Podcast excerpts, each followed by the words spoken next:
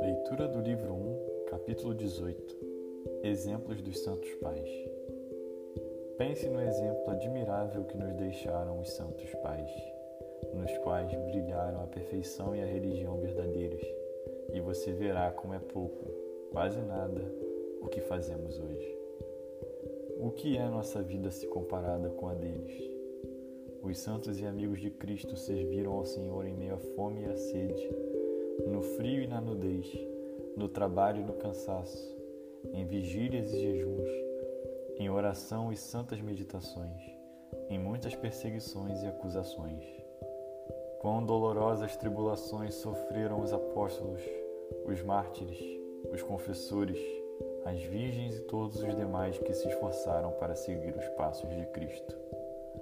Pois eles odiaram a vida neste mundo, para que pudessem conservá-la para a vida eterna. Ah, que vida austera e cheia de renúncias viveram aqueles santos pais no deserto. Por quantas tentações terríveis e sem fim passaram. Tantas vezes foram atacados pelo inimigo. Quantas vezes oraram com fervor a Deus a quantas abstinências rigorosas se submeteram? Que zelo e que atenção para com seu progresso espiritual. Que duro combate para vencer seus desejos. Quantas intenções puras e elevadas os mantiveram na direção de Deus. De dia trabalhavam, à noite oravam sem cessar. Mas mesmo quando trabalhavam, não deixavam de orar em sua mente. Passavam o dia todo em atividades úteis as horas pareciam não bastar para o serviço a Deus. E devido à imensa doçura que encontravam na contemplação, esqueciam-se de que era preciso refrigério para o corpo.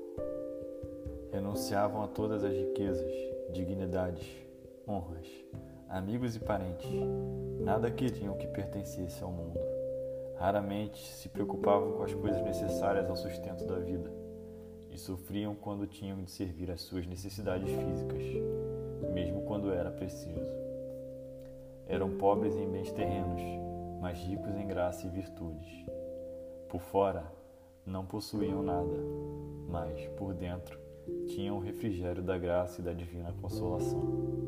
Eram estranhos ao mundo, mas desfrutavam da amizade íntima e familiar de Deus.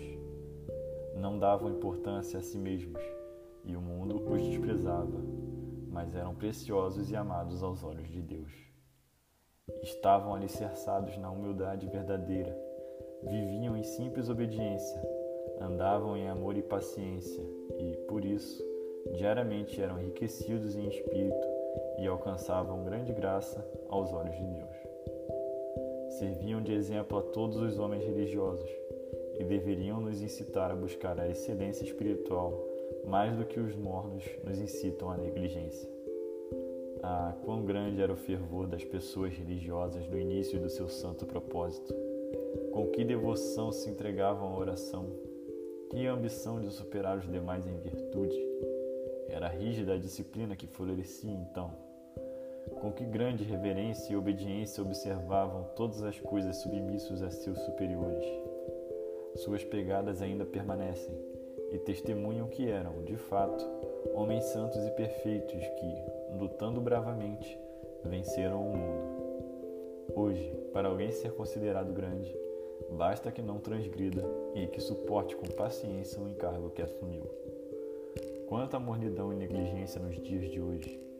Bem depressa abandonamos nosso antigo fervor e damos lugar à preguiça e à mornidão de espírito que tornam nossa vida enfadonha. Queira Deus que o desejo de progredir nas virtudes não tenha adormecido em você que inúmeras vezes viu tantos exemplos de pessoas devotas e religiosas.